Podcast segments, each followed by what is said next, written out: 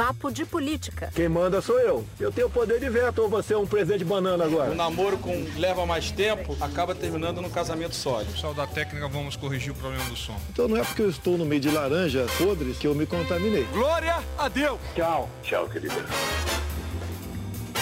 Papo de Política. Começa agora o Papo de Política. Eu sou Natuza Neri e aqui comigo no estúdio Maju Coutinho. Oi.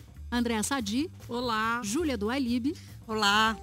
E no episódio de hoje a gente fala sobre a situação do ministro da Justiça, Sérgio Moro, e da crise instalada em torno da direção da Polícia Federal. Tem também as consequências políticas para os vetos do projeto de abuso de autoridade e o xadrez político para a indicação do novo Procurador-Geral da República. E você não pode perder o áudio da semana, uma declaração feita sob medida para o Papo de Política. Bom, eu quero começar o nosso papo discutindo a situação do ministro da Justiça, Sérgio Moro. Já há algumas semanas ele vem enfrentando uma série de dificuldades e essas dificuldades têm motivações no cotidiano, mas também eleitorais. E Natuza, essas dificuldades não se refletem na avaliação de Moro pela população. Né? Na pesquisa Datafolha, o ministro Moro é o mais popular e bem avaliado aí do governo. A aprovação dele supera em 25 pontos a do presidente Bolsonaro. O presidente tem 29% de aprovação, o ministro Moro tem 54%, ou seja, mais da metade da população aprova Moro. Aí a pergunta, desgastar Moro não é desgastar a imagem do governo com o eleitor e essa fritura que ele vem passando, o eleitor não percebe essa fritura? O eleitor, eu não sei se a fritura já chegou na ponta, mas há implicações políticas bastante graves para o desgaste do Moro internamente, uhum. dentro do governo, porque de fato há um contrassenso, um descasamento. Ele é visto como a figura de maior peso no governo e, ao mesmo tempo, vem se fragilizando nos bastidores dia a dia. Olha só o que tinha na semana passada: uma ideia de que a permanência de Moro no Ministério da Justiça estava vinculada à permanência do diretor-geral da Polícia Federal. Essa semana, me parece que esse vínculo ficou um pouco menos resistente. Eu conversava com o ministro do presidente Jair Bolsonaro e ele dizia o seguinte: não, com o Moro está tudo pacificado. Ele já entendeu que ele é maior do que o diretor-geral da Polícia Federal e que uma saída eventual do diretor-geral da PF, Maurício Valeixo, não significa necessariamente a saída dele. Achei essa conversa esquisita, porque eu tinha esse pulso da semana passada, de que se Valeixo caísse, Moro cairia junto. E aí, a informação que imperou nos bastidores ao longo da semana é de que a própria corporação não se sentia tão segura assim dessa avaliação. Sim, na semana passada havia essa vinculação, mas essa semana, segundo esse ministro do próprio presidente Jair Bolsonaro, Moro teria dado sinalizações, nas palavras desse ministro, de que Valeixo poderia deixar em algum momento o comando da Polícia Federal. Eu acho que tem uma avaliação que a gente tem que observar como com prioridade, que é a seguinte: se de fato Maurício Valeixo sair, quem vai indicar e de quem será o novo diretor-geral da Polícia Federal. Por que eu estou falando isso? Porque nas conversas e nos bastidores que eu colhi ao longo da semana, o próprio Moro disse em entrevista para gente que a, o Valeixo estava mantido, mas que as coisas eventualmente poderiam mudar. Eu até falei aqui no papo de política, aquilo ali era a senha para eventuais mudanças. Era exatamente o que ele queria dizer, mas principalmente porque, um, o ministro Moro, junto com o presidente Bolsonaro, depois do, das primeiras declarações, o que eles querem agora é construir uma narrativa de que, se de fato o Valeixo sair, foi porque o presidente e o ministro, os dois queriam essa saída. E a gente sabe que não foi assim o Maurício Valeste foi uma escolha do, do ministro Moro lá atrás, quando o presidente deu carta branca para o Sérgio Moro integrar o governo, montar a sua equipe, e agora ele vem com essa discussão de que tem que dar uma arejada em algumas áreas do governo, como ele disse em entrevista também essa semana, e, entre essas áreas a direção da Polícia Federal. Mas eu acho que o ponto principal da nossa análise é quem vai indicar, se o Valeixo sair, o novo diretor-geral da Polícia Federal. E aí eu queria contar uma outra avaliação interna na Tusa, juntando com a da Maju, porque com o contexto da Maju da pesquisa, porque dentro do governo, um dos ministros mais próximos do presidente me disse no começo da semana assim, Sadi, quando a gente começou a observar o presidente nesse embate com o ministro Moro, com essas declarações de ingerência política na Polícia Federal, acendeu o sinal vermelho para a gente. Dentro do governo, eles também sabem que o ministro Moro ele é o avalista desse discurso do combate à corrupção que foi usado pelo presidente Jair Bolsonaro quando candidato porque ele foi o que melhor incorporou. Então, se o ministro Moro sair, não é só se o ministro Moro for demitido ou se ele pedir demissão, é como ele vai sair e o que ele poderia dizer, como seria esse discurso da saída dele. Então, eu acho que essa, não sei se a Júlia concorda, mas são algumas das análises que eu colhi ao longo dessa semana, Natuza. Julia, antes de você pegar, queria só fazer um adendo a partir do que diz a Andréia. Há muitas dúvidas, inclusive dentro do governo, sobre se Sérgio Moro teria força para bancar um sucessor. Uhum. E essa é a grande dificuldade. Valeixo, que é um nome muito respeitado dentro da corporação, teria dificuldades, inclusive, de sair se soubesse que Moro não teria carta para colocar sobre a mesa é, eu queria aproveitar então para falar sobre uma conversa que eu tive com um dos integrantes da cúpula da Polícia Federal que passa exatamente por esse ponto. Primeiro, o diagnóstico deles de que essa é uma briga é, que não tem a ver com a polícia, não passa pela polícia, essa é uma briga com o Moro. E a polícia, a aspa dele é a polícia está pagando o pato. E aí entra exatamente naquilo que a André estava falando. Moro 2022, uhum. o fato dele ser forte, os dados que a Maju trouxe, a popularidade dele, como ele dá lastro para o governo no combate à corrupção. Então, o presidente não pode demiti-lo, o presidente tem que trabalhar com ele, tem que ter ele por perto, mas não muito forte. Então, é esse o jogo. Daí entra aquela declaração sobre a criptonita. O presidente falou essa semana em conversa com jornalistas que conversou, teria conversado com o Moro a respeito de 2022, ter falado, olha, você quer, essa cadeira aqui tem criptonita, como quem diz, enfraquece qualquer um. Na verdade, quem está dando a criptonita para o Moro é o próprio presidente. Outra coisa que na Polícia Federal é, é, eles têm dito é que não vale é, a pena Valeixo pedir demissão. Então, os aliados de Valeixo na polícia acham que ele deveria ser demitido, que Moro deveria vir a público e bancar com o desgaste de demitir Valeixo, não ele pedir demissão. Então, é uma avaliação que se faz dentro da polícia, inclusive para proteger a polícia e mostrar que a polícia está unida e que não concorda com isso. E, por fim, a gente estava falando sobre quem indicará, né, André? Quem que vai fazer uhum. a indicação do é, novo, novo diretor-geral. Né? Que é questão de tempo. É. Todo mundo diz né, que é questão de Todo tempo. Mundo. O Valeixo já estaria fora da polícia.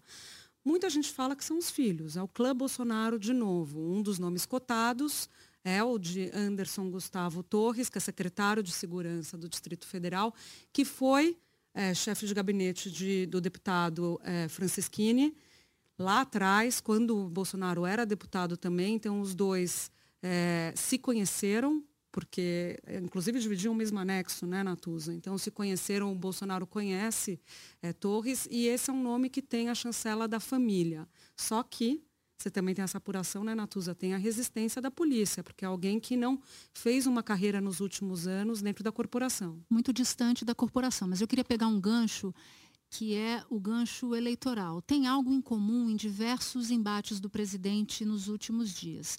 A gente viu na semana passada ele centrando artilharia contra João Dória, voltou a centrar de novo. O Moro, que é um nome apontado como fortíssimo numa disputa à sucessão presidencial. A relação do presidente Jair Bolsonaro com, isso, com Wilson Witzel não vai de vento em popa e o Planalto já observa os movimentos do Witzel de olho em 2022. Uhum. A artilharia contra Luciano Huck, e tem muita gente que enxerga um padrão aí, um a, método. Agora, Natuza, aí vem a pergunta, né? Eleição ainda está longe, governo está com nove meses ainda de atuação, Bolsonaro. Queimar aliados nessa nessa etapa do governo é inteligente? Me parece, eu concordo com você que parece uma, uma precipitação. Mas não é, tem método nessa história. Qual é o método? O presidente Jair Bolsonaro sabe que ele transita confortavelmente hoje, a partir do que teve na eleição, contra a esquerda, quando a esquerda é oponente. O que, que o Bolsonaro parece estar fazendo? E segundo os próprios aliados do presidente da República, ele está centrando fogo no centro e naqueles oponentes do campo dele, inclusive, como o ministro Sérgio Moro, que podem lhe fazer sombra. É como se fosse uma estratégia em períodos de guerra. Você não ataca uma determinada cidade de uma vez. Você primeiro cerca a cidade, corta suprimento, e aí essa cidade vai ficando enfraquecida. E ao ponto em que ela fica suficientemente enfraquecida, aí é que o exército entra para dominar e entrar, invadir aquele território. Porque a grande discussão que tem por trás disso é que cara que vai ser né, eleição de 2022? Vai ser uma eleição de polarização reeditada como 2018, esquerda versus direita, PT versus alguém que está na direita, ou vai ser uma eleição de direita versus um centro, centro-direita. E daí a movimentação de Bolsonaro. Talvez o presidente tenha percebido que essa eleição seja muito mais uma eleição parecida com a da França, em 2017, uhum. em que você tinha é, a direita com Marine Le Pen e Macron com o centro, um pouco centro-direita no segundo turno, e daí que ele sai para bombardear quem ele vê como potencial candidato forte no centro. Talvez essa polarização que a gente viu em 2018, ela já esteja perdendo um pouco de fôlego. 2020 seja uma, uma eleição municipal em que não haja tanto embate entre os extremos e caminhe para isso em 2022. Talvez, talvez. Essa é uma leitura que a gente pode fazer dessa movimentação dele em bombardear os nomes fortes do centro. Até esses dias eu conversei com o ex-ministro Fernando Haddad, foi o opositor do Bolsonaro em 2018. E eu perguntei exatamente isso, Júlia, porque a minha dúvida é qual é o papel da oposição? A gente está falando do presidente que já é candidato à reeleição. Quem vai ser o candidato de oposição? Porque o que a oposição diz hoje, Maju, é que o próprio presidente faz oposição no dia a dia, né? Mas qual é o papel da oposição também? Eu acho que é uma outra. E... É um, outro, outro detalhe que a gente tem que colocar aqui. Sadia, além do papel da oposição, qual que vai ser o papel da economia, uhum. do caminhar dessa economia no atrair a esse centro que você citou agora há pouco, esses eleitores Sim. que ficaram. Porque as pessoas estão preocupadas, é o que a gente falou aqui no Papo de Política semana passada, gente. As pessoas estão preocupadas com o bolso, quando o filho, a mãe, o irmão vão sair da fila do desemprego. Por isso, não à toa, o presidente Bolsonaro ele blinda o ministro Paulo Guedes, desautoriza em alguma decisão, fala um pouco que a reforma da Previdência não era exatamente o que ele achava que podia ser, mas a figura do ministro Paulo Guedes está blindada. Ele está sempre também nesse embate ultimamente com o ministro Moro, mas na hora que ele percebe que pode dar ruim para ele, ele faz um afago, faz um carinho no ministro. Porque não é por, é, como me disse uma fonte, não é por amor, é por estratégia. Achar que o presidente Bolsonaro, como me disse um dos ministros mais próximos do presidente, faz alguma coisa sem pensar em 2022 é um erro. Então ele está falando porque ele quer reforçar o, o, discurso da segurança pública, ora o discurso da economia. E aí tem um ponto, Júlia, que é que me parece bastante, bastante importante. O que está na cabeça do presidente neste momento? Bom, se eu polarizar, eu torno a minha base aguerrida. Com a minha base aguerrida, se ela não for submetida a nenhuma diáspora daqui até 2022, qualquer pessoa, qualquer candidato com 20%, que é pelo menos o que tem hoje o presidente Jair Bolsonaro, ele chega num segundo turno. Se a economia estiver relativamente bem encaixada e se no ideal do presidente da República ele conseguir ir para o segundo turno com a esquerda, o que não parece nesse, nesse momento provável, ele acha que ele leva. Então, todas as movimentações do presidente Jair Bolsonaro, que parecem movimentações de forma natural, ou de forma casual, não são. Elas estão sim conectadas. A uhum. gente parte do princípio de que Bolsonaro, por, ser, por falar muito e às vezes falar de uma forma em que resulte em críticas, que ele não tem estratégia. E muita gente no entorno diz o seguinte, que Bolsonaro não tem cálculo, não tem medições como figurões da política tradicional, mas ele tem um lance de pele. Intuitivo, um, né? Um instinto político que vai medindo todos esses movimentos. É, se, ele está apostando na polarização de novo, e a gente falou que essa é uma questão que está em aberto, qual cara que vai, ser, que vai ter a eleição de 2022, ele puxa, radicaliza, fala com o seu segmento ali, que foi até mensurado pelo Datafolha, que seria 12% dos eleitores que são mais fiéis. Ele tenta, dessa maneira, ir para o segundo turno, e aí no segundo turno ele consegue o centro, só que a gente não pode esquecer que toda vez que ele, de certa maneira, é, fala para esse segmento mais é, fiel, ele afasta o centro. Uhum. Então, assim, depois é um trabalho que ele vai ter que fazer de construção desse centro novamente num eventual segundo turno. Bom, e com isso a gente entra em outro assunto. Tem um ministro que, que diz o seguinte, que Bolsonaro não pode ver uma piscina parada, que ele joga sempre alguma coisa. Joga um cinzeiro, depois uma cadeira, depois joga alguém, e que a agitação é a frequência com que, com que ele trabalha. Abuso de autoridade é um ponto importante nessa equação, porque envolve a relação que Bolsonaro vai ter com o Congresso a partir da análise dos vetos. Como o Congresso vai assimilar nos próximos dias os vetos dados pelo presidente na lei de abuso de autoridade.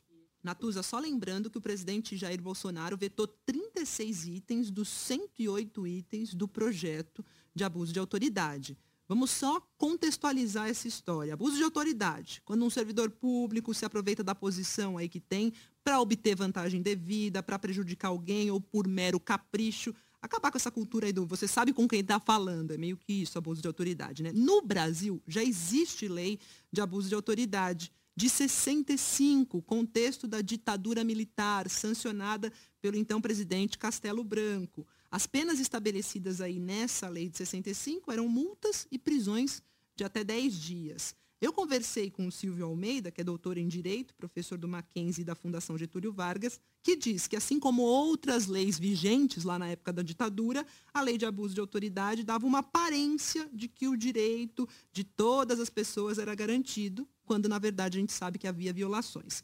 Aí a gente avança 51 anos, vem de 1965 para 2016, contexto de Operação Lava Jato, quando o senador Renan Calheiros, do MDB de Alagoas, apresenta um projeto para mudar a lei de abuso de autoridade. Aí, um ano depois, o senador Randolfo Rodrigues, da Rede do Amapá, também apresentou um projeto que se originou de uma série de sugestões elaboradas pelo Ministério Público Federal. Ainda em 2017, o então senador Roberto Requião, que já tinha relatado a proposta de Renan aí, foi escolhido como relator do projeto do Randolph, fez modificações que, inclusive, desagradaram o próprio Randolph, que votou contra o projeto apresentado pelo Requião. E aí temos o projeto que foi aprovado pela Câmara e sancionado pelo presidente da República, Jair Bolsonaro. Maju, a gente perguntou sobre isso para a senadora Simone Tebet, do MDB do Mato Grosso do Sul, e também para o Arthur Lira, que é deputado pelo Progressistas de Alagoas. Vamos ouvir o áudio da semana. Com relação à lei do abuso, é importante dizer, ela é feita e foi feita para coibir os abusos no Poder Legislativo, Judiciário e Executivo. A próprio Ministério Público é quem propõe e a própria Justiça é quem julga. Agora, você passar por cima de vetos dos artigos 9, por exemplo, 30 e 38, que falam em prisões em desconformidade com a lei, em denúncias sem justa causa e antecipação de culpa, é preciso que sejam derrubados os vetos para que se ponha um freio nos abusos praticados no Brasil por quem quer que seja. Eu acho que esse veto amplo e já esperado, tendo em vista nós sabermos qual é a, pela, por qual bandeira o presidente Bolsonaro se elegeu e ele deve, obviamente, respeito e satisfação ao seu eleitor, é, ele não pode ser lido como uma declaração de guerra ao Congresso. Isso não. Ah, é o veto, é um processo legítimo, constitucional, inclusive o Congresso pode derrubar ou manter muitos dos vetos por ele apresentado. Falo aqui como alguém que votou contra, isso tem provavelmente consequências. Mas o presidente não tinha saída, ele estava entre a cruz e a espada, ou, né, melhor, ele não tinha como agradar gregos e troianos, porque aqui gregos querem uma coisa, troianos querem outra. Lembrando que esses vetos serão analisados numa sessão do Congresso. Quem preside a sessão do Congresso é o presidente do Senado. Eu conversei com o Davi Alcolumbre nessa semana para saber a expectativa, qual é o clima. Ele disse que ele já avisou para o presidente, já avisou para o Palácio do Planalto que tem os vetos precisam ser no que ele chamou de vetos aceitáveis. Porque se isso não acontecer, ele acha que o governo vai ter muita dificuldade em manter esses vetos da forma como eles saíram no Palácio do Planalto.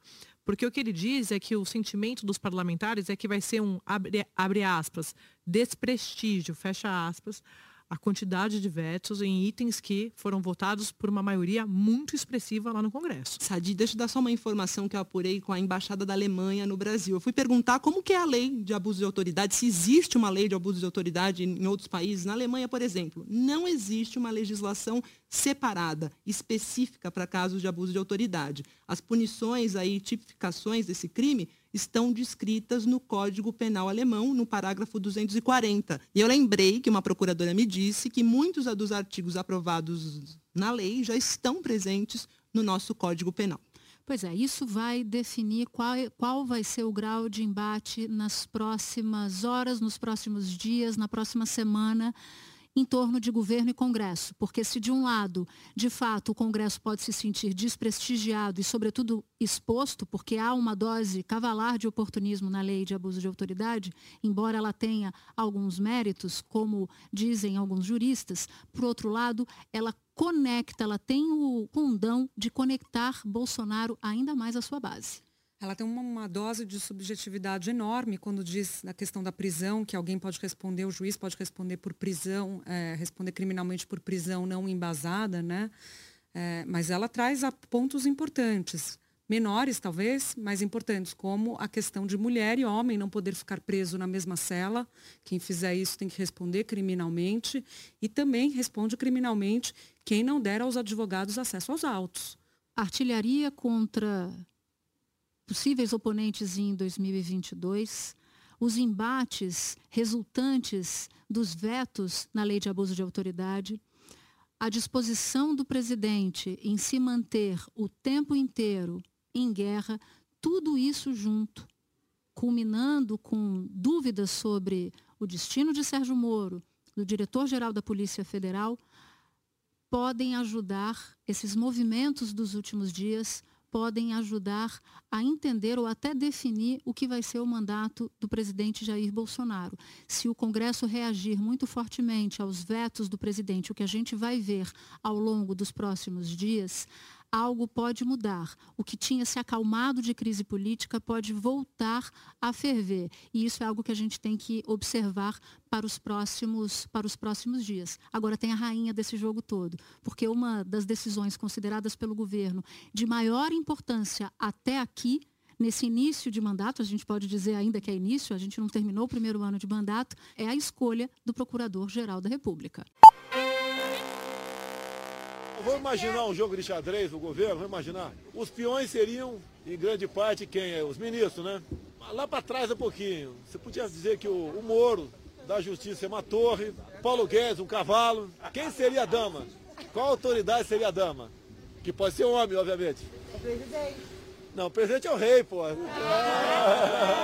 A dama é a PGR. Bom, Sadi, rainha está escolhida. Augusto Aras foi indicado pelo presidente da República para ser o novo procurador-geral da República. Agora, é bom lembrar que o nome tem que passar por sabatina do Senado e também ser aprovado pelo Senado. Então, tem um, uma trajetória política pela frente de articulação. E depois do nome ser aprovado, ainda tem uma batalha dentro da própria Procuradoria-Geral da República para enfrentar, porque hoje a Procuradoria-Geral da República é uma instituição vista como internamente bastante instável importantíssima essa associação na Procuradoria-Geral da República para dar a temperatura também, como a classe política vai receber isso, como o Ministério Público vai receber essa escolha da, do, da no, no, na PGR. O Augusto Aras está fazendo campanha, fez campanha por muito tempo. E o que mais me chamou a atenção quando eu conversei com ele ao longo da campanha foi que ele se colocou com as ideias que o presidente é quase como se ele tivesse se moldado a, ao figurino de candidato que o é, candidato perfeito que o presidente estava procurando. Por exemplo, se define como desenvolvimentista para áreas que o governo diz que são muito caras a ele, como o meio ambiente, a questão da infraestrutura. Então, quando a gente vê o presidente, o próprio Flávio Bolsonaro, que disse aqui em entrevista à Globo News, que não quer, o governo não queria ninguém que fosse diferente na ideologia eles, no comando do Ministério Público, eu acho que o figurino do a roupa caiu perfeita para o Augusto Aras. É o xadrez da política. Tá aí, vamos ver quais são as peças que vão tombar no meio do caminho e as que vão permanecer de pé. Bom, o nosso papo de política termina aqui. Roteiro e edição Daniela Abreu, edição de áudio Fábio Cameia, assistente técnico Jorge Tonelli, supervisão Cadu Veloso. A gente tem um encontro marcado na semana que vem. Eu, Natuzaneri, Andréa Sadi, Júlia Doelib, Maju Coutinho. A gente te espera no g1.com.br barra podcasts ou no seu agregador na sua plataforma preferida. Até a próxima semana. Você falou, foi ótimo. Ficou muito bom. Ficou, Ficou muito bom. Ficou muito bom. Ai, gente. Ficou excelente.